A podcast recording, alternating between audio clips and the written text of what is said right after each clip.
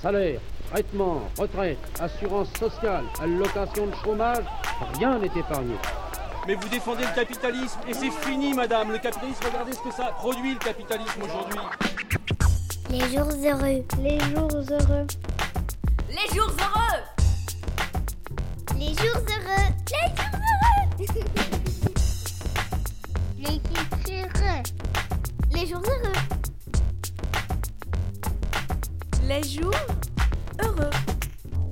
Bonsoir euh, à toutes les personnes qui nous suivent. Euh, ce soir, nous lançons donc la seule émission Les Jours Heureux, euh, qui est intitulée La culture entre deux chaises. Nous avons voulu, avec Présence Action Culturelle, revenir sur euh, la situation particulière du secteur ou du non-secteur culturel euh, depuis euh, cette crise Covid et même auparavant, et, puis surtout aussi prendre un temps pour réfléchir finalement au secteur culturel de demain, d'après-demain, de comment il pourra évoluer, peut-être profiter de mobilisations assez fortes pour s'organiser autrement, pour revendiquer un véritable statut. J'accueille ce soir euh, deux personnes et une troisième qui arrivera un peu en retard. Et donc euh, Gwenaël Bress qui est euh, membre du collectif Cinéma Nova, mais aussi un, un des initiateurs de Still Standing for Culture. Bonsoir Gwenaël. Et Alexandre Dewey qui est acteur, comédien. Et par ailleurs, on a pu voir Alexandre euh, notamment dans la pièce Maison Renard. On était très heureux de vous accueillir ce soir pour discuter avec vous de ce que vous avez pu mettre en place d'une part, mais aussi de votre regard particulier, puisque vous avez, euh, au-delà des collectifs que vous avez mobilisés, vous avez chacun une place euh, dans la culture, euh, à des endroits différents, et donc ça, ça nous semblait pertinent. Avant d'entrer dans le vif des sujets, je voudrais faire une remarque un peu particulière. On regrette vraiment, en fait, de ne pas avoir pu donner la parole ce soir à des euh, représentantes de la culture euh, femmes, ou en tout cas qui s'identifient comme telles. Euh, nous avons essayé d'en joindre pas mal, d'en contacter. Euh, je crois que la conjonction, euh, d'une part, d'une sous-représentation des femmes dans la culture et sur les podiums quand il s'agit de parler de culture est peut-être euh, voilà, on en voit ici les, les, les, les signes. Euh, par ailleurs, beaucoup de gens ont repris euh, la route des scènes pour euh, répéter afin d'être prêts au moment de la reprise.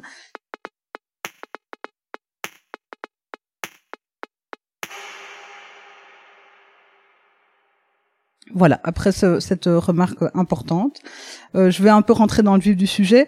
Euh, je, je- vais me tourner euh, vers peut-être euh, euh, Gwenaël dans un premier temps. Je, voulais peut-être que tu reviennes avec nous sur ton regard finalement un peu rétrospectif de que s'est-il passé depuis le début de cette crise, hein, depuis ce mois de mars où les choses se sont un peu emballées, avec à la fois ta casquette de membre de collectifs divers. Euh, je refais les 15 mois ou oui, je vais essayer de faire vite. Bah, je pense que euh, comme tout le monde ou comme quasi tout le monde, il y a d'abord eu une phase de une phase où on s'est senti euh, solidaire en restant enfermé chez soi, en fermant les lieux et euh, voilà une phase un peu de d'attentisme et où on, on découvrait beaucoup de choses d'une manière un peu euh, effrayante. Le premier déconfinement, je pense qu'il y a la la hiérarchie des valeurs, on va dire qu'on a qu'on a vu pendant pendant un an, c'est déjà euh, affirmé à ce moment-là. Le fait que les- le, le secteur culturel entre guillemets, parce qu'on pourrait y revenir, ça veut dire quoi le secteur culturel? Enfin, ça veut dire quoi de mettre des situations, des, des réalités si différentes dans un même paquet? Euh, Enfin, ce secteur a rouvert euh, en juin. C'était déjà parmi les dernières réouvertures en juillet, pardon, et avec déjà des des, des, des jauges euh, relativement limitées. Alors moi, pour avoir vécu cette période-là au Cinéma Nova, je peux, je me rappelle très clairement qu'au bout d'un mois, euh, on était complètement épuisé, euh, notamment dans l'esprit, par des règles qui changent parfois deux à trois fois par semaine, euh, qui sont euh, relativement impossibles à appliquer en, en partie. Et puis euh, bah, cette cette hiérarchie on l'a on l'a vu s'exprimer aussi directement au, au reconfinement où euh, bah, le secteur culturel a fermé alors qu'à ce moment-là on savait bien que en tout cas le secteur culturel je veux dire les salles et on va dire euh, qu'en tout cas des salles dans lesquelles on est euh, assis et où il est facile de maintenir des distances, le port du, du masque, etc. On savait déjà à ce moment-là que c'était pas des endroits dangereux, et donc on, on s'attendait un peu naïvement à une fermeture de, de trois semaines ou peut-être cinq, et ben voilà, là on est sept mois plus tard et on va entre guillemets rouvrir, c'est-à-dire je dis bien entre guillemets parce que ce qui arrive le 9 juin c'est pas une c'est pas une vraie réouverture. Alors les phases qu'il y a eu entre je dirais octobre et maintenant, euh, bah, très vite on s'est rendu compte donc au, Nova on a lancé une carte blanche en décembre euh, qui est parue dans le soir qui s'appelait la culture n'est pas une variable d'ajustement qui a été signé par environ 700 organisations culturelles majoritairement francophones, ben à ce moment-là, on était vraiment euh, dans une période où le politique ne prononçait même plus le mot culture. Hein. Donc euh, d'ailleurs, l'action de Still Standing, qui Still Standing s'est réveillée à ce moment-là. Il y a eu une action le 16 euh, janvier sur la place de la Monnaie. C'était vraiment ça, c'était vraiment refaire parler de culture et entre guillemets un peu refaire culture. avec le avec les mois qui se sont passés depuis lors, euh, ça peut paraître rien du tout. En fait, faire euh, comme ça une soirée sous la neige en réunissant 500 personnes dehors sur la place de la Monnaie avec des interventions artistiques, politiques qui se succédaient sur une scène. Mais je peux vous assurer que sur le moment même, moi, euh, je pleurais. quoi. C'était un moment tout d'un coup de se rendre compte ce que ça fait d'être de nouveau réunis avec des êtres humains euh, et un partage euh, d'émotions, de, sens, de, de pensée, tout ça, c'était c'était très fort. Et euh, bah il y a eu des actions de plus en plus nombreuses et de plus en plus diverses qui ont fort joué avec les règles sans totalement les transgresser. Je pense que ça c'était quand même une des caractéristiques de de toutes les actions du secteur culturel. Ça ça ça n'a jamais été de nier euh, l'existence du virus ou de dire que aucune mesure euh, n'est indispensable, mais, mais toujours de remettre plutôt en cause la gestion politique de la crise en disant bien c'est un choix politique et idéologique de laisser ce secteur-là sous cloche. Bienvenue à Still Standing for Culture. Bravo à vous d'avoir osé venir manifester aujourd'hui votre envie de culture. Nous méritons des moyens qui nous permettraient de continuer à exercer sans être perçus comme des assistés. Nous n'acceptons pas que soit ignorée la question des arts et de la culture dans la société comme ça l'est. Pour le moment, ça, nous ne pouvons pas l'accepter. Les gens, ils ont besoin de la culture création. Ils ont besoin de la culture qui émerge d'eux. Ils ont besoin de prendre la parole et de s'organiser collectivement pour exister dans l'espace public. Ils ont besoin de se faire reconnaître dans la société. On peut faire tout ça en combattant le virus en même temps. La base, c'est de comprendre que tout est art. Et que l'art, ça se bosse, il n'y a pas de hasard. Art nécessaire à tout le monde, mais pour sauver l'art, il n'y a plus de monde. Dans un premier temps, le secteur culturel a joué la carte de la solidarité. Il y avait un virus, il y avait des, morts, il y avait des situations catastrophiques. On ferme, on ferme. Pas de souci, tout le monde ferme, tout le monde ferme. Tout le monde a eu cette réaction-là. Mais dans ce second temps, quand il a commencé, on a commencé à réouvrir, c'est là qu'on se dit ah mais qu'est-ce qu'on réouvre, qu'est-ce qu'on ne réouvre pas, euh, qu'est-ce que ça dit de notre société, qu'est-ce que ça dit des, des, des, autorités, de la, la manière dont les gens envisagent euh, euh, ce qui est important et ce qui ne l'est pas. Et donc c'est quoi, c'est qu'est-ce que ça a révélé finalement euh, ces choix euh, sanitaires qui étaient en fait des choix idéologiques et politiques? Ben, je sais pas, c'est une vaste question. qu'est-ce que ça a révélé qu'on n'était pas dans le même bateau, on vivait pas les mêmes vies, on n'avait pas les mêmes euh, les mêmes. J'ai l'impression, enfin moi, de la façon dont je l'ai vécu, c'était c'était que euh, on n'avait pas les mêmes euh, centres d'intérêt. Je sais pas, c'était pas la même chose quoi. Comme on disait, c'est quoi la culture On le voit maintenant avec l'agenda de déconfinement qui est proposé. La culture, c'est ouvrir Tomorrowland le mi-août quoi. Ça, ça c'est l'événement, c'est le, le phare quoi c'est c'est ok hein. C'est c'est aussi un événement euh, musical qui amasse beaucoup de gens. Euh, mais euh, voilà c'est c'est c'est étrange comme euh, comme comme ça s'est fait comment les règles se sont constituées comment tout de suite en fait il y avait des secteurs qui étaient qui étaient tout de suite euh, même pas arrêtés qui étaient réinvestis encore plus et d'autres qu'on a laissés mais très très longtemps voilà ou, ou fermés ou avec des règles complètement absurdes Mais donc, je reviens à cette question du secteur non secteur. Ben, c'est vrai que quand on dit euh, on va réouvrir la culture, on va faire Tomorrowland, euh, qu'en même temps nous, euh, quand on pense réouverture de la culture, on pense euh, à des, des, lieux de culture plus collectifs, on pense à au théâtre par exemple scolaire, à d'autres choses. Et donc, est-ce que finalement c'est pas cette question de est-ce qu'il existe un secteur culturel qui a desservi en fait le rapport de force dans la réouverture de la culture? Euh, oui, certainement. Mais donc, je pense que ce qui est, il y a quand même des choses qui se sont passées. Par exemple, nous, dans les actions Still Sending qui sont faites, on a essayé de mobiliser autant dans euh, les institutions que dans la marge, dans ce qui est beaucoup moins institutionnel, autant dans le théâtre que dans l'éducation permanente, etc. On a, je dirais, en partie réussi ça, mais mais c'est très compliqué parce que ce sont des secteurs différents. En fait, c'est une multitude de métiers, de réalités, selon qu'on soit euh, en ville à la campagne, selon qu'on soit euh, un, un, travailleur, une travailleuse ou euh, ou un lieu. Enfin, ce, ce sont vraiment pas les mêmes euh, les mêmes réalités. Alors, ce qui est frappant, c'est qu'en plus de ça, non seulement c'est des réalités très différentes, et donc d'un point de vue de protection face à un virus, bah, elle devrait être traitée de manière différente. Il n'y a pas de raison de, de, mettre un label culture on ferme. Mais le pire, c'est que non seulement ce grand sac dans lequel il y a des réalités très différentes, il a été mélangé à un autre sac par le politique, qui est le sac de l'événementiel. Et l'événementiel, c'est aussi euh, un tas de métiers différents. Ça va du, je sais pas, le DJ qui veut faire une animation après un mariage jusqu'à Tomorrowland. C'est déjà des réalités très différentes. Et là, récemment, une, chose qui est, qui est, assez symptomatique, euh, je pense, et qui n'a pas du tout été dite par la presse, etc., c'est que le politique fédéral, en tout cas, ils ont euh, obligé les fédérations de lieux, les fédérations de travailleurs de la culture, etc., qui voulaient négocier, notamment avec le cabinet euh, Vandenbroek, euh, qui les ont obligés à négocier avec euh, Event Confederation, qui est une grosse euh, confédération de, de l'événementiel. Et donc tout ce qu'on voit maintenant euh, dans les protocoles de réouverture, alors les, on va pas rentrer dans les débats techniques, mais les CIRM et les CERM, qui sont espèces de nouvelles usines à gaz qui vont permettre de faire des événements en plein air, voire même à l'intérieur.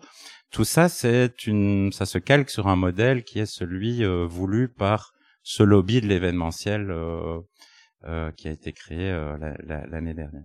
Donc oui, l'autre chose que je voulais quand même dire aussi, qui, qui certainement a, a rendu compliqué euh, les actions et le, le contrepoids euh, qu'on pouvait faire euh, politiquement, c'est que la mobilisation a pas du tout été la même du côté francophone et du côté flamand. Et elle a été même assez faible du côté flamand et du côté flamand on s'est rendu compte aussi qu'il y a, enfin, l'accès au, au ministre euh, du, du, fédéral est beaucoup plus direct. Il y a des réalités aussi économiques qui sont très différentes, et que quand nous on a commencé à s'agiter euh, au mois de décembre en, en, se rendant compte que on était dans un piège, euh, ben on se rendait compte que du côté flamand, l'idée que les lieux culturels seraient fermés au moins jusqu'au mois d'avril était déjà complètement acquise. Euh, donc voilà, ça c'est aussi quelque chose sur lequel faudra faudra réfléchir un jour.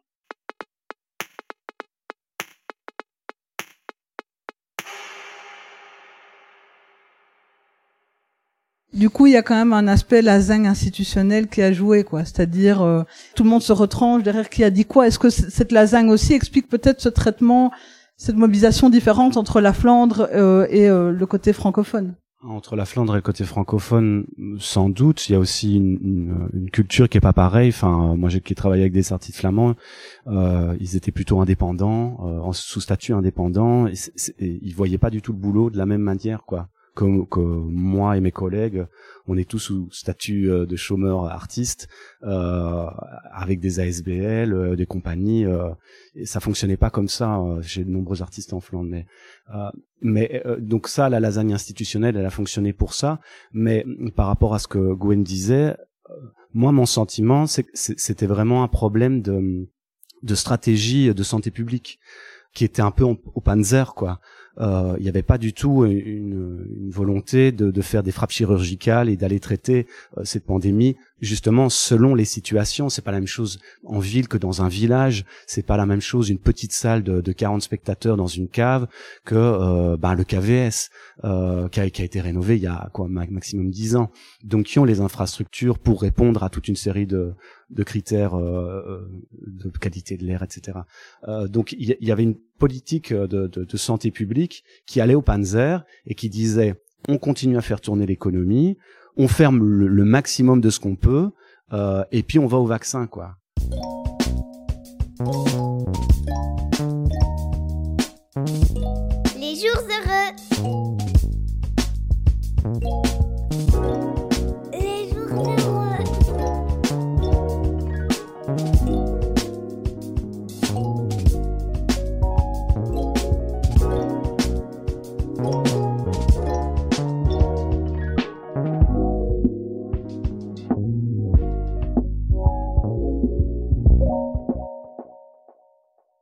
Je me fais un peu l'avocat du diable ici. Il y a quand même eu, d'un point de vue financier, on continue à faire tourner l'économie.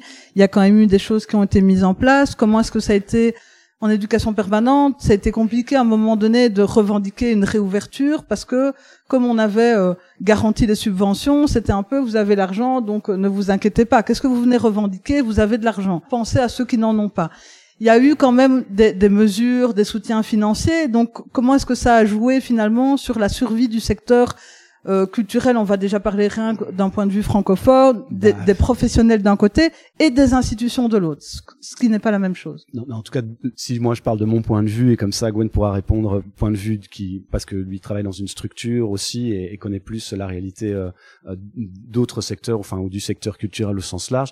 Mais en tout cas, d'un point de vue d'un artiste, juste comédien, euh, les aides étaient plafonnées et en fait c'était des calculs savamment faits pour que tu, au final, tu, tu n'aies pas la subvention ou, ou quasi rien. Donc c'était c'était c'était stupide. Si t'es déjà subventionné, alors c'est vraiment c'est euh, tais-toi, t'as ton argent maintenant, ne, ne, te plains pas de ta situation.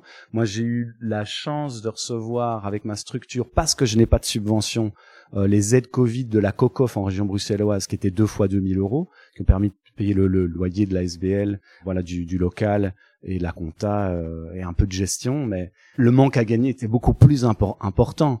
Euh, comparativement, il y a euh, d'autres euh, secteurs, dans d'autres secteurs, il y a des personnes qui ont gagné de l'argent. Alors, est-ce que c'est euh, mal mal calculé de la part de, des des des, des, enfin, des administrations qui ont qui ont essayé de mettre en place ces aides? Je pense qu'il y a peut-être en partie oui, et puis il y a une, une partie non. Je pense qu'il y a des secteurs qui, qui ont été favorisés parce qu'ils étaient plus essentiels par rapport aux personnes qui ont décidé de, de, de la façon dont ces aides allaient être réparties. Quoi. J'ai entendu plusieurs fois des, des euh, oui, mais c'est bien qu'il y ait une, toute une série de faillites dans l'Oreca actuellement parce que il y avait trop de bars ou il y avait trop de restaurants et en fait il fallait que les petits tombent et on dit pareil dans les compagnies ou les théâtres. Eh bien voilà, eh ben c'est bien, ça fera un écrémage c'est assez hallucinant quoi.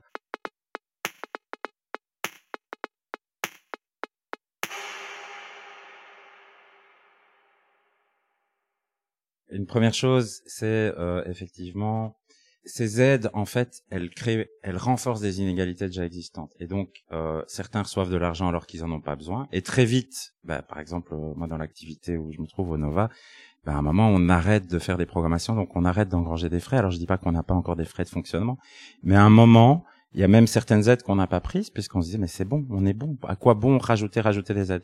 Et puis, la crise perdure pendant des mois et des mois, et là, par contre, six mois plus tard, il n'y a plus d'aide. Et donc, il y a vraiment un, un illogisme assez assez dingue qu'il faudrait pouvoir questionner. Surtout tous ceux qui, alors qui sont pas subventionnés, et puis tous ceux, euh, les individus, les travailleurs qui n'ont pas le statut d'artiste, qui se retrouvent au CPS, voire euh, qui sont complètement au radar. Et ça, ça c'est ça c'est un vrai drame. Alors la deuxième chose, c'est le principe même de se dire, tiens, parce qu'on vous donne de l'argent, vous êtes fermé, fermez votre gueule. Ça c'est complètement dingue parce que si on élargit un tout petit peu cette espèce de hiérarchie des valeurs qui, qui qui arrête pas de s'exprimer depuis le début de cette crise, c'est pas seulement la culture, c'est tout ce qui fait le lien social, et je comprends dedans euh, l'ORECA, c'est aussi du lien social, et, et dedans euh, les maisons de jeunes, et dedans le sport, et dedans le fait même de faire son deuil quand on perd quelqu'un. Donc tout ça qui, qui parfois relève aussi de l'économie, parce que la culture c'est en partie aussi de l'économie et parce que l'oreca c'est aussi de l'économie, mais c'est pas une économie, c'est pas cette économie là qui est, qui est mise en avant. De Croo a plusieurs fois utilisé le terme euh, euh, il a dit nous en Belgique, on est beaucoup mieux que d'autres pays. On a on, a réussi à faire un modèle. Hein, donc c'est vraiment le terme de modèle où on va à l'école, on travaille et on consomme. Mais sinon, c'est vraiment l'idée d'un modèle. Et donc un modèle, c'est bien ça le problème. C'est pas seulement se dire tiens on va s'arrêter pendant trois mois parce que les hôpitaux sont saturés. C'est en fait on rentre dans un modèle et donc ce modèle il peut se reproduire en toute occasion. Je rajoute un petit point sur les aides euh, dont tu parlais et dont, Gwen évoquait ça aussi. Effectivement, les aides euh, ont été principalement aux structures. Euh, dans le milieu de la culture et pas aux personnes. Moi, en tant que comédien, j'avais malheureusement une super saison. je devais jouer énormément. Un spectacle que j'avais co-écrit, donc j'aurais dû toucher mes prestations et mes droits d'auteur. J'ai rien touché et j'ai perdu énormément d'argent, mais vraiment beaucoup quoi. Alors heureusement, on va dire, il y a encore ce statut d'artiste, enfin ce statut de chômeur privilégié, bien que j'ai eu des grosses galères avec mon syndicat et l'organisme de paiement euh, pendant cette période-là, parce que j'ai eu le malheur de demander du chômage temporaire pour trois prestations que j'aurais dû faire et que j'ai pas pu faire, et ça a bloqué mais tout mon dossier pendant quatre mois. J'ai pas eu un sou, c'était terrible. Et c'est, voilà, je suis vraiment pas le seul, on a été plein dans le cas. Mais donc il y a aucune aide directe en fait. Mmh. C'est des aides aux structures, et après il y a une opacité aussi au sein des structures. Tu ne sais pas en fait qu'est-ce qui est fait de cet argent-là.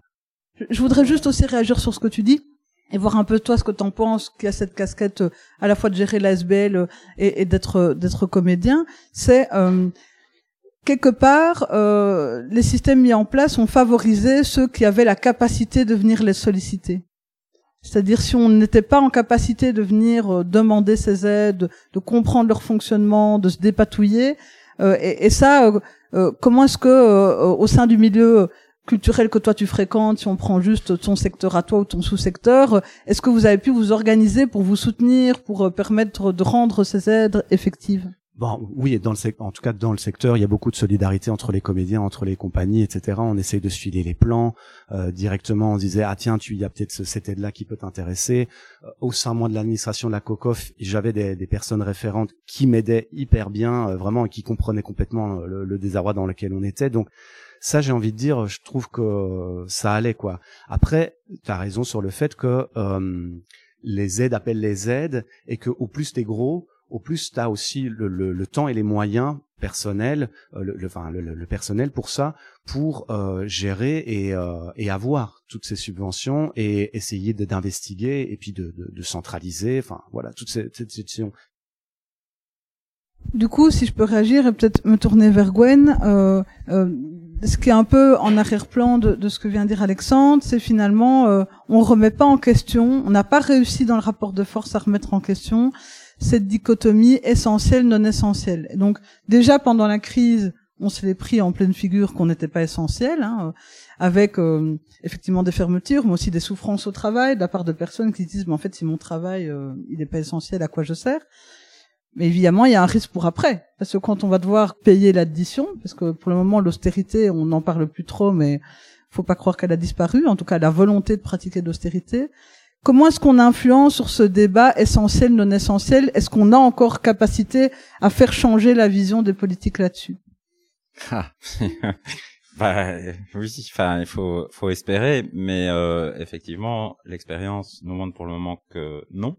Par exemple, à Still Standing, euh, et, même avant, avant Still Standing, je dirais à partir d'octobre-novembre, dans le culturel, a commencé à émerger cette revendication euh, bah, de solidarité, en fait, de, de se dire euh, s'il y a des mesures à prendre à l'échelle de la société, donc l'idée, l'image des vannes, hein, on réduit les contacts sociaux, etc. Mais arrêtons de les réduire euh, complètement là et complètement là en laissant telle et telle vanne complètement ouverte si on garde cette image des vannes, bah, réduisons un peu toutes les vannes et faisons des efforts partout, que l'ensemble de la société euh, tourne, y compris tout ce qui fait sens mais qui ne fait pas forcément argent. Hein, euh, faire son deuil, par exemple, je suis désolé, ça fait euh, sens, euh, ça ne fait pas argent. C'est un exemple. Et euh, j'ajouterais, en nous en tout cas, par exemple en style standing, on a essayé de ne jamais utiliser le terme ni d'essentiel ni de non essentiel, de pas rentrer dans cette dans cette dialectique, dans ce discours, ni même pour dire nous sommes essentiels. Enfin, on, à la rigueur, on n'est pas essentiel, on s'en fout. Enfin, c'est subjectif. Il faut euh, peut-être pas organiser la société sur base de cette grille-là, tout simplement. en fait, elle est elle est toxique qu'on soit essentiel ou qu'on ne soit pas. En fait. Voilà. Et ce, ce qu'on y voit, euh, comme disait Alexandre, euh, quand on regarde aussi le plan de déconfinement, enfin, tout est tellement gros. Je dirais par exemple l'histoire là, le 9 juin, les bars qui peuvent rouvrir en intérieur jusqu'à 22 h mais c'est 23h30 sur les terrasses parce qu'il y a l'Euro de foot qui commence le, le 11 juin. Le 1er juillet, euh, il y a plus de restrictions dans les commerces, mais c'est les soldes qui commencent. Le 13 euh, août, euh, on peut faire des festivals. C'est justement une semaine avant qu'il y ait le Puckle Pop et deux semaines avant Tomorrowland, qui sont deux gros festivals en Flandre. Enfin, c'est tout est, est, gros comme une maison, et c'est vraiment cette logique-là qu'il faut bien faire apparaître et, et qu'il faut qu'il faut qu'il faut combattre. Quoi. Moi, je voulais me tourner vers euh, Alexandre une seconde. En fait, on a entendu quand même euh, les professionnels de la culture, en tout cas euh, de, de, différents types, soit les techniciens, quand même, ont pu s'exprimer, les acteurs, les, les, directeurs, de coordinateurs d'institutions et tout ça.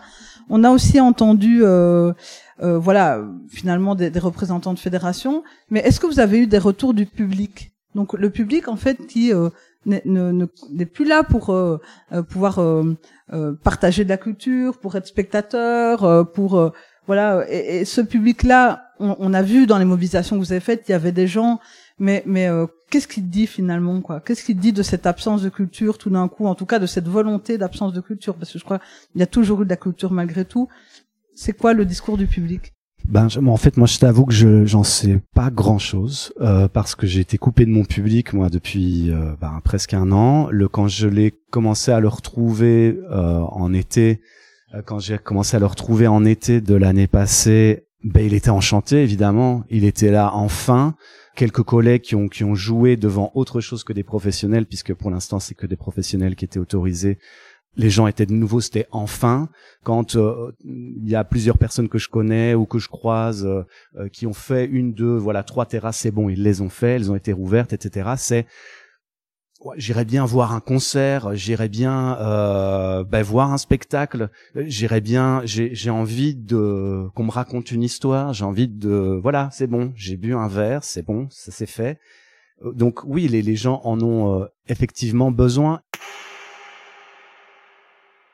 Je voulais juste dire sur le, sur ta question sur le public que, enfin, dans les actions qu'on a faites février, mars et, et mai, il y avait en fait une grande participation du public et c'est, je pense, c'était une, une des forces de ces actions, c'est que le public était présent, euh, soit en agissant lui-même, hein, euh, par exemple toutes les files d'attente qui sont organisées, euh, soit parce que le public, euh, enfin parfois la, la, différence entre euh, les professionnels et le public, elle est très maigre. Je pense la culture c'est aussi les amateurs et bon, bah, les amateurs ont aussi agi et dans, dans les actions du, de la première semaine de mai, euh, tout le monde, y compris le public, courait le risque d'amende, voire d'enfermement, enfin, de se trouver confronté à l'autorité. Et euh, bah, le jour où les 130 lieux ont publié leur programme, en quelques heures, tout était complet. Les gens ont été. On a vu euh, l'action euh, au Monty, à Genappe, où euh, euh, les gens ont très vite compris que le but était de se faire verbaliser, puisque verbaliser, ça nous, ça nous permettra d'agir en justice.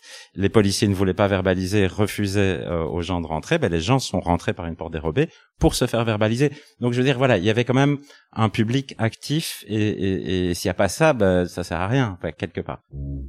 Les jours heureux.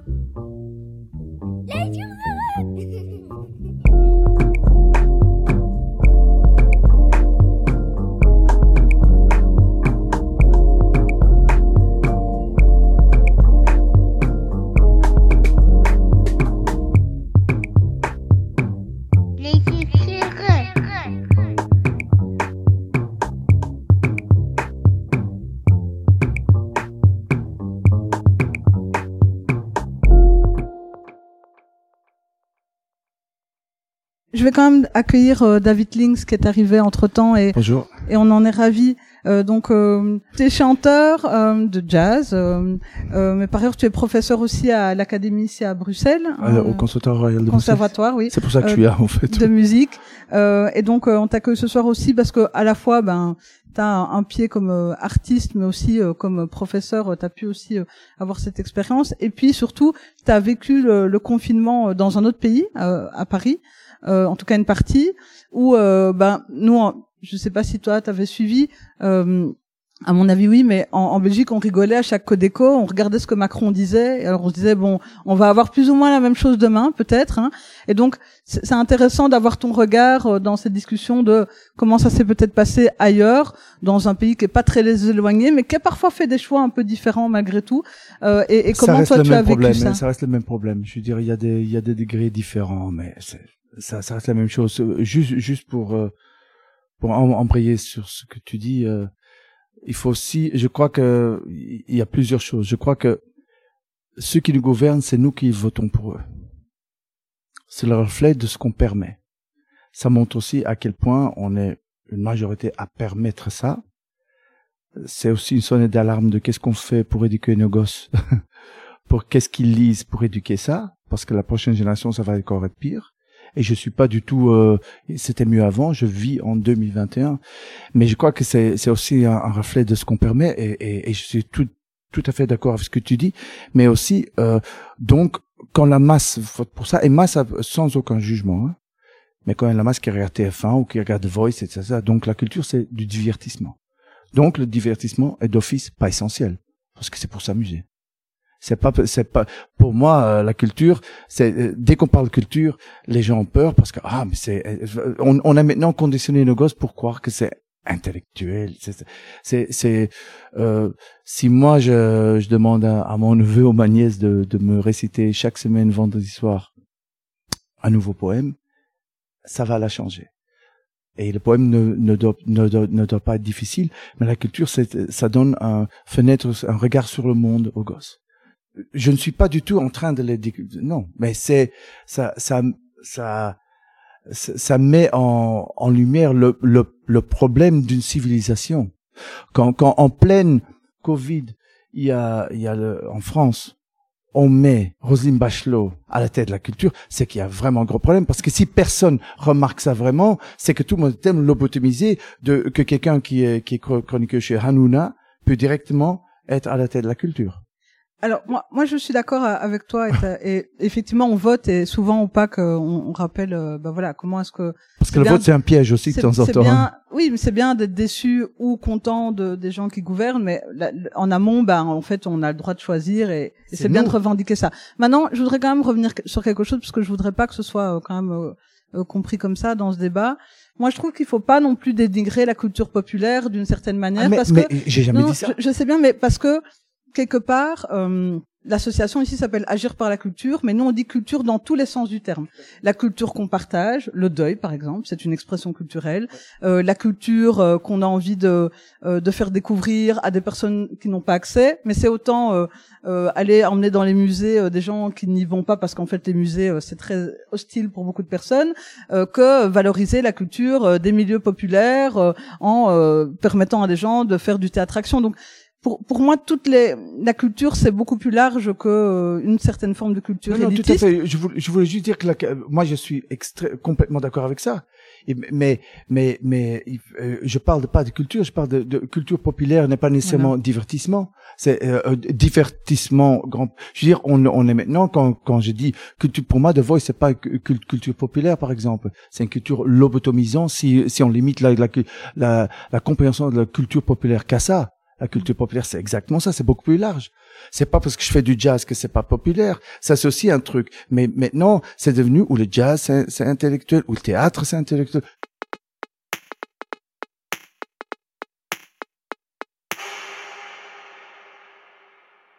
Poser la question à Gwen, c'est finalement, on l'a un peu abordé, mais est-ce que euh, cette crise a pas mis en avant, par ailleurs, une question de, de classe en fait dans la culture et vraiment euh, des espèces de rupture de classe euh, au sein des milieux culturels, à la fois dans ce qui est produit, à la fois dans l'organisation, à la fois de et, et ça comment ça s'est exprimé dans les collectifs euh, euh que tu as pu euh, animer et entretenir, notamment tous les débats que vous avez organisés. Est-ce qu'il y a une, une, rupture de classe au sein aujourd'hui de, de, la culture C'est pas nouveau, c'est peut-être beaucoup plus criant maintenant, mais qu'effectivement, il y a une forme de d'élitisme dans dans les lieux culturels euh, subventionnés et qu'il peut y avoir et, voilà, j'aimais bien que tu fasses cette euh, précision en disant que bah, l'idée n'est pas d'être contre la culture populaire. Euh, je, je pense que ce qu'on ce qu'on disait là, c'est en, en mettant en exergue des priorités du gouvernement, ça veut pas dire que c'est le Pop ne doit pas exister, que Tomorrowland ne doit pas exister, enfin quoi que Tomorrowland, je sais pas. Enfin bref, mais la, la question c'est que tout doit pouvoir exister. Enfin, on fait société sur une période qui dure depuis 15 mois et qui probablement n'est pas finie. Toute la société doit pouvoir exister et faire des efforts en même temps. Voilà. Et même, mais là où je suis bien d'accord avec toi, c'est que par exemple, euh, pour plein de gens, euh, aller rue Neuve un samedi après-midi, c'est aussi de la culture, c'est aussi euh, du contact social. Et ça, c'est quelque chose qui probablement échappe euh, complètement euh, au- à une grande partie des, des lieux culturels euh, institués. Ouais, moi, j'appuie ce que dit Gwen. le, le- la, les problèmes de classe au sein de la culture, ça existe depuis trop longtemps et il y a déjà beaucoup de débats là-dessus sur tel théâtre qui a demandé une subvention et qui l'a pas eu parce qu'on lui dit justement que ben ce que vous faites c'est pas assez euh, bien ou assez théâtral ou machin, alors que je vais pas donner le titre, mais moi j'ai été dans un théâtre quand j'étais gamin. C'était semi-amateur, semi-pro, et c'était mode cabaret et tout, et un truc qui existe toujours maintenant. Et cette forme de théâtre, moi je l'ai adoré. Et, et c'est ça qui m'a fait dire, parce que j'avais été dans d'autres formes de théâtre plus institutionnelles, qui m'avaient ennuyé. Et cette forme-là m'avait vraiment séduite et a fait que, ben voilà, je me suis lancé dans d'autres formes de théâtre. J'ai fait énormément de théâtre de rue. Là, moi, j'ai vu euh, l'édition d'une thèse de Namur en mai. Là, c'est scandaleux. Juste, c'est là, c'est pas possible de faire ça. Ça sert à rien les mesures euh, qu'ils ont fait là. Ces trucs de garder 1m50. Tu te dis d'accord, il y a un virus, il faut faire attention, il faut des mesures. Mais soyons sérieux, là, ça, ça ressemble plus à rien. Faire une, un- ducasse euh, dans des conditions pareilles, tu dois pouvoir l'organiser, tu dois pouvoir inventer et être créatif par rapport à ça, parce que oui, ça c'est de la culture populaire et c'est essentiel aussi. C'est essentiel comme euh, n'importe quelle institution théâtrale qui fait du théâtre contemporain ou euh, Greeting sur Mercury, du jazz euh, ou autre chose. Euh, mais tout doit pouvoir exister Mais je, je, je pense que euh, c'est parce qu'on a vécu cette crise où on a dû mettre des boutons on et des boutons off sur plein de trucs qu'on a pris conscience de qu'est-ce qu'on mettait le plus vite on et off. Et c'est en fait Ça, cette question du non essentiel de la culture, elle existe peut-être depuis bien avant, mais là on en a pris conscience dans notre chair quoi. je vais peut-être laisser réagir David. je, je crois aussi que c'est que la culture populaire, tout, pour moi, tout est populaire. Il n'y a pas d'élitisme. Je veux dire, Il y a, il y a des gens qui viennent des, des classes pauvres et qui, qui, qui, qui veulent devenir comme, comme la Calas. Je crois que ça, on doit, on doit pas trop romantiser non plus. Je crois que le rôle, le rôle de l'artiste, et c'est devenu, c'est devenu un mot très vague maintenant aujourd'hui parce que tout le monde est artiste. Tout le monde passe à la, télé. Si quelqu'un passe pendant cinq Sur jours, les réseaux sociaux. Oui, c'est oui. euh, si quelqu'un passe pendant cinq jours à la télé et qui fait rien, c'est quand même une star et on appelle ça artiste, être une star aujourd'hui. Donc voilà, je, je crois que le la- l'artiste est là pour mettre le doigt là où ça fait mal. Et pas par les politiques. Et je veux dire, tu peux avoir une, un texte qui parle d'amour et tu lis entre les lignes et ça parle exactement de qui on est aujourd'hui. Et je crois que et je et, et, et je crois que c'est le rôle de nous tous, euh, où que ça se passe dans les cabarets, dans la rue, dans rue Neuve ou à la Monnaie, pour moi c'est pareil. Je veux dire, ce serait vraiment une faute de croire que un truc élitiste, l'au- l'autre est populaire. Je crois que tout tout doit coexister, mais je suis quand même, ex- euh, on doit quand même se rendre compte que que, que ceux qu'on, j'insiste là-dessus, que ceux qu'on a mis là pour nous gouverner, la culture c'est une menace pour eux, parce que pour moi, euh, il y a une déconnexion entre entre le monde politique et le reste, c'est que le pouvoir c'est tellement alléchant, comme comme comme tu as dit tout à l'heure, ces ces gens ils ont pas arrêté de travailler, gagné leur vie, ils ont jamais connu le confinement. Voilà, l'élitisme est là. L'élitisme est là et la culture, c'est la libre, la vraie la vraie culture. Je dis pas la vraie culture, la vraie culture genre euh, populaire aussi, là où ça se passe dans l'endroit que où tu étais quand tu étais petit, c'est c'est de pouvoir dire ce que je pense. Et ça, les politiciens aiment, aiment ça de moins en moins parce que ça enlève la lumière sur eux. Mais Et, et, et, je crois qu'un artiste, comme comme James Baldwin disait, euh, euh, un artiste est là pour pour pour remuer la paix et pas pour plaire. Parce qu'on on est en train d'enseigner une jeunesse que que qui fait de la musique et qui c'est c'est c'est c'est- c'est- cette faculté de plaire est celle qui est la plus dangereuse. C'est c'est de c'est que c'est que euh, quand on quand on peut voir dans un petit endroit le cabaret comme tu as dit tout à l'heure, c'est parce que celui qui est sur scène n'essaie pas de plaire mais essaie de dire quelque chose. Et je crois qu'on doit retourner à ça parce que l'acte politique pour moi il est là dedans. Parce que parce que c'est c'est on peut pas et plaire et dénoncer à la à- à- en, en même temps.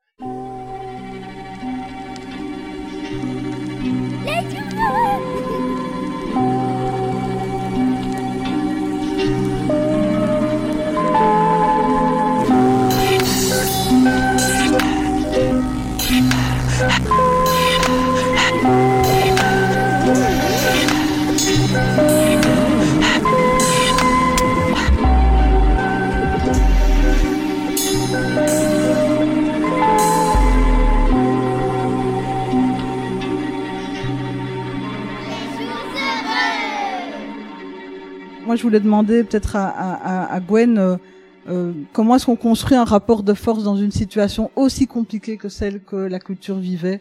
Comment, malgré tout, on arrive à, créer des ponts et pas créer de la, compétition. Euh, en tout cas, ce qu'on a essayé de faire à, Still Standing, c'est de rester quand même tout le temps sur un discours de justice sociale, de solidarité, alors de, de, de convergence, comme par exemple euh, bah, plein de fois avec Christine Mailly, avec les travailleuses travailleurs du sexe, avec l'ORECA en certaines circonstances, etc.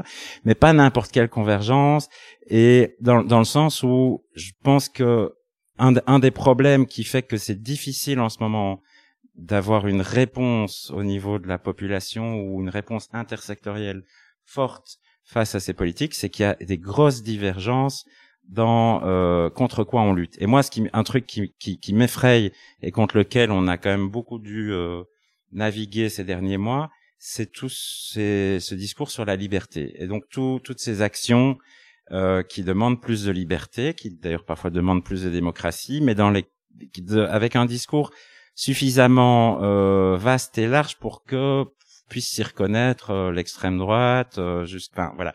Il y a, un- il y a vraiment, je trouve qu'il y a eu une accélération du, du confusionnisme, euh, d'une vraie confusion idéologique, et qu'en fait, il, ça c'est aussi un des trucs contre lesquels on doit vraiment lutter maintenant pour avoir un socle euh, qui soit un socle solidaire, qui soit euh, contre la précarité, qui soit pour un, un, un- modèle plus juste euh, socialement, qu'on parle de culture, qu'on parle de RECA, etc.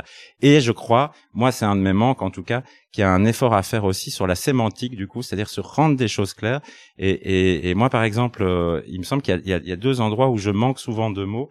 Parce que par exemple, quand on parlait d'économie tout à l'heure et qu'on dit oui, le gouvernement, il, il agit pour maintenir l'économie, mais c'est pas tout à fait juste. Il agit pour maintenir une certaine économie. J'aimerais bien qu'on puisse la nommer, qu'on puisse nommer euh, nous Une les économie financière, euh, financiarisée. oui, sans doute, mais qu'on puisse nommer aussi nous notre type d'économie, le type d'économie qu'on veut préserver. Et je pense pareil pour la culture, c'est-à-dire quand on, on parlait de l'événementiel, etc.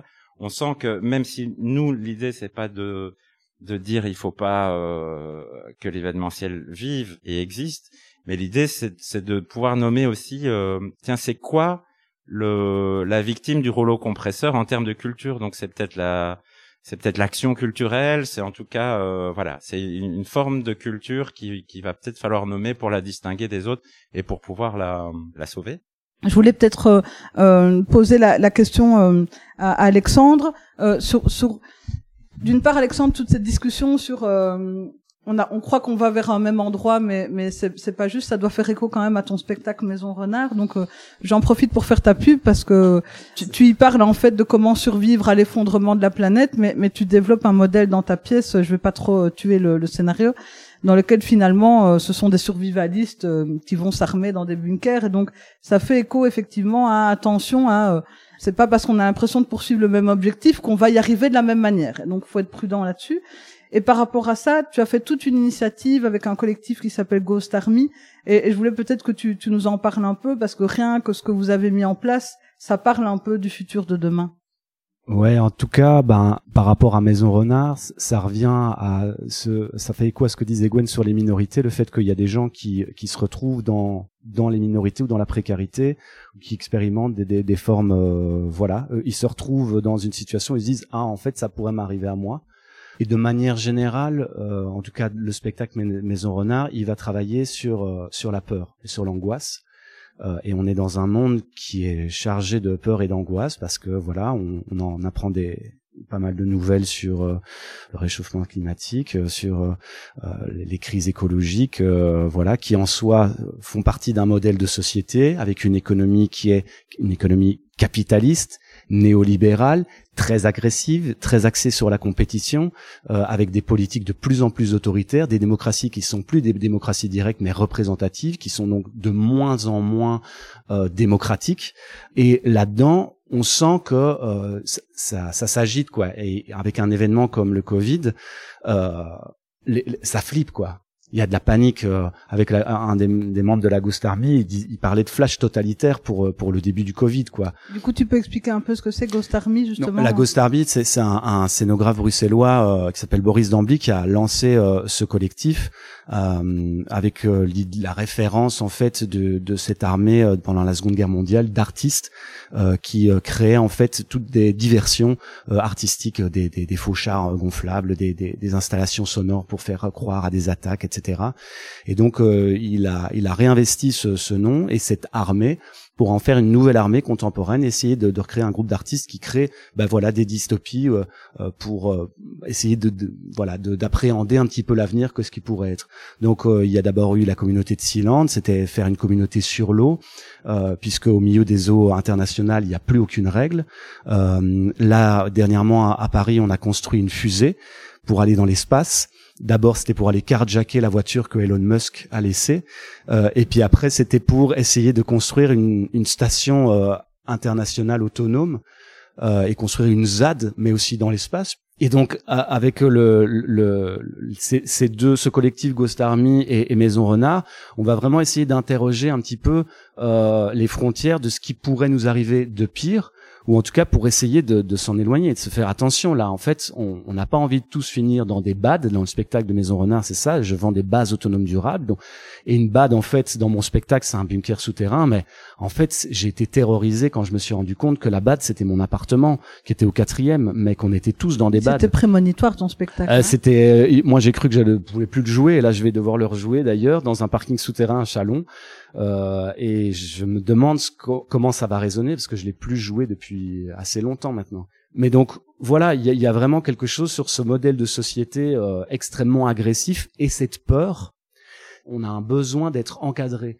Euh, on a besoin de d'être rassuré par des mesures très claires. Et donc, c'est très préoccupant, en tout cas moi en tant qu'artiste, de voir que la peur exige, enfin fait naître des, des, des, des sentiments euh, comme ce, celui-là, d'avoir envie de mesures très restrictives et très coercitives pour être rassuré. Mmh. Et ça, ça, ça m'effraie parce que je ne sais pas du coup comment est-ce qu'on va pouvoir gérer l'avenir et comment est-ce quelle forme on va devoir créer en tant qu'artiste pour essayer de, de passer au-delà de ça et pas rester figé dans, dans cette, euh, cette crispation-là. Je rebondis directement peut-être en donnant le micro à David. Euh, après avoir vécu, ben voilà, tout ce confinement euh, dans un autre pays. Enfin, je suppose maintenant tu as peut-être repris des cours quand même, euh, euh, voilà, au conservatoire. Mais comment, de, comment toi tu t'imagines du coup demain dans ton ta profession à la fois de, de professeur mais aussi d'artiste avec ce nouveau cadre qui s'est imposé à nous. comment ça résonne dans ton travail. J'ai j'ai vécu ce confinement de l'intérieur, j'ai eu mes moments d'angoisse, mais j'ai pu approfondir, j'ai l'impression que j'ai pu approfondir des choses que je n'avais peut-être pas approfondies ou aller plus loin dans certains questionnements et avec ce que j'ai pu faire, euh, parce que j'ai fait des concerts en, Espagne et à Luxembourg, parce qu'on pouvait en faire. C'était, on, on avait un quart de la salle, c'est comme, mais mais le, le rapport de un à un s'est renforcé dans l'enseignement où j'ai appris autant que je suis supposé enseigner et que et que eux dans le travail ils avaient pas ces espèces de deadline paralysants qu'on a dans l'enseignement dans le travail. Tous les jours on a des deadlines. Là je dois finir ça pour demain. Et finalement on finit les choses que euh, finalement on est tellement habitué à des deadlines qu'on finit les qu'on a besoin d'une deadline pour pour finir une symphonie ou écrire une chanson écrire un texte. Et et euh, ce qui était magnifique à voir, c'est que les gens avec qui j'avais affaire sont allés extrêmement plus loin euh, dans, le, dans leur recherche. Le rapport au temps s'est modifié. Oui, finalement. oui, oui, tout à fait. Et moi, j'avais, j'avais une espèce de, j'avais une espèce de angoisse pour le déconfinement parce que j'ai pu, j'ai pu trouver un fonctionnement que j'avais peut-être, euh, avant l'internet et tout ça, avant avant l'ordinateur, donc où, où, il fallait à la banque pour chercher de l'argent, où il fallait le rapport au temps, on n'essayait pas de mettre 10 secondes en une seconde. Et, et, et on a retrouvé et j'ai retrouvé ça avec des jeunes qui n'avaient jamais connu ça et qui et qui qui malgré l'angoisse économique, comment est-ce que je paye moi et tout ça, et, et leur ambition était mise en veille. Leur ambition, en gros, parfois un peu ridicule à, à, à, à cause des réseaux sociaux, parce qu'il faut, pendant qu'ils composent une chanson, avant d'arriver au pont, ils sont déjà en train de penser qu'est-ce que je peux faire avec cette chanson. Non, tu peux rien faire, tu dois finir la chanson. elle doit être vraiment bien.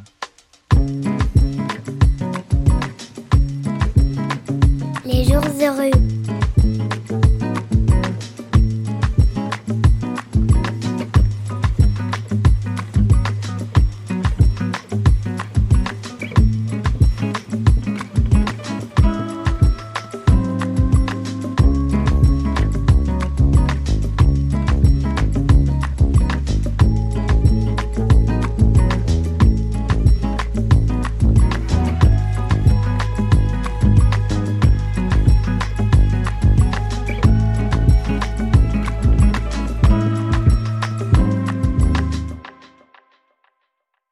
Qu'on a pu consommer de la culture à travers le petit écran. Hein, euh, euh alors euh, évidemment, euh, on va pas parler des grandes plateformes de streaming, mais parlons du cas belge, de Ovio, de la RTBF.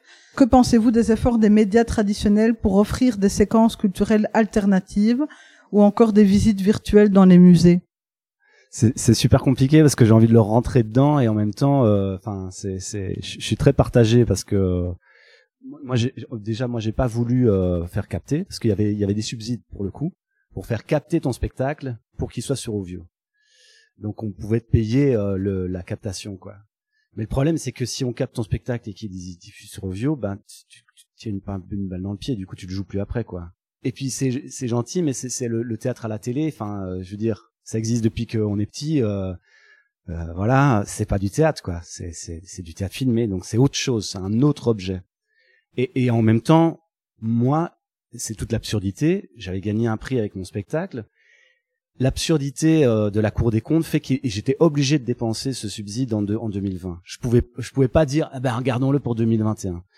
Et, et je pouvais pas jouer. Donc, si je voulais faire quelque chose, c'était obligatoirement du digital. Donc, j'ai fait un truc que je ne faisais jamais, j'avais jamais fait j'ai adapté des séquences ou des, des, infos de mon spectacle dans des capsules vidéo et j'ai créé un site internet et j'en ai fait des capsules vidéo. Mais là, c'était différent, on va dire, parce que j'ai transformé en fait. J'en ai fait un objet vidéo. Mais ce que proposaient euh, les médias, c'était de capter ton truc théâtre et de le mettre dans une dans un écran qu'on va voir ça sur un laptop, sur une tablette. Un... Et t'es là, euh, ouais, euh, mais non, c'est pas ça quoi. Et en même temps, je crois qu'il y a des gens, ça leur a fait du bien. Et en même temps, moi, il y avait des spectacles que j'avais pas pu voir parce que j'avais été trop occupé l'année euh, passée et que euh, voilà, il y avait eu des captations qui étaient sorties et du coup, j'ai pu voir certains spectacles que j'avais pas vus. Donc c'était pas mal. Après euh, je trouve que de manière générale, il y a quand même un manque d'originalité dans euh, la, la, proposition qui est faite dans ce genre d'événement de voilà, pas de crise ou de je ne sais pas ce qu'on doit dire, parce que là, le budget, la RTBF avait sûrement un budget ou quelque chose, a énormément de moyens. On aurait pu, euh, on aurait pu faire plein d'autres choses. Et même, euh, on va dire que politiquement, on aurait bien voulu euh, qu'on puisse faire des débats ou des choses un peu plus créatives et, et interpellantes, même politiquement, à l'antenne, quoi. Qu'est-ce qui se passe avec la question du streaming et donc de la alors on, parle de la télé, mais en fait plus largement c'est la question de filmer euh, la culture et de la, et de la remplacer, euh, remplacer la culture vivante par euh, une culture filmée avec énormément de questions que ça pose, hein, psychologiques, sociales, économiques, c'est énorme. Et donc ce qui se passe à cet endroit-là, c'est la même chose que ce qui se passe partout avec cette crise. C'est une, c'est une accélération de quelque chose. Donc, si on regarde maintenant les, le télétravail, il y a de plus en plus d'entreprises qui annoncent ces dernières semaines qu'elles ne vont pas revenir à, une semaine de, de, cinq jours au bureau. Il va y avoir une vacance euh, de bureau euh, énorme. Il y a déjà un espèce de nouveau truc qui est le, le Airbnb euh, de bureau. Et eh ben, si on fait ce parallèle avec la culture, il faut être conscient que se dire tiens pendant euh, trois mois, six mois, un an, on va favoriser en tant que pouvoir public du, du streaming, on va on va donner des subsides à ceux qui font des streaming. Ça s'inscrit dans un processus de long terme. Et politiquement, je crois qu'il faut refuser ça.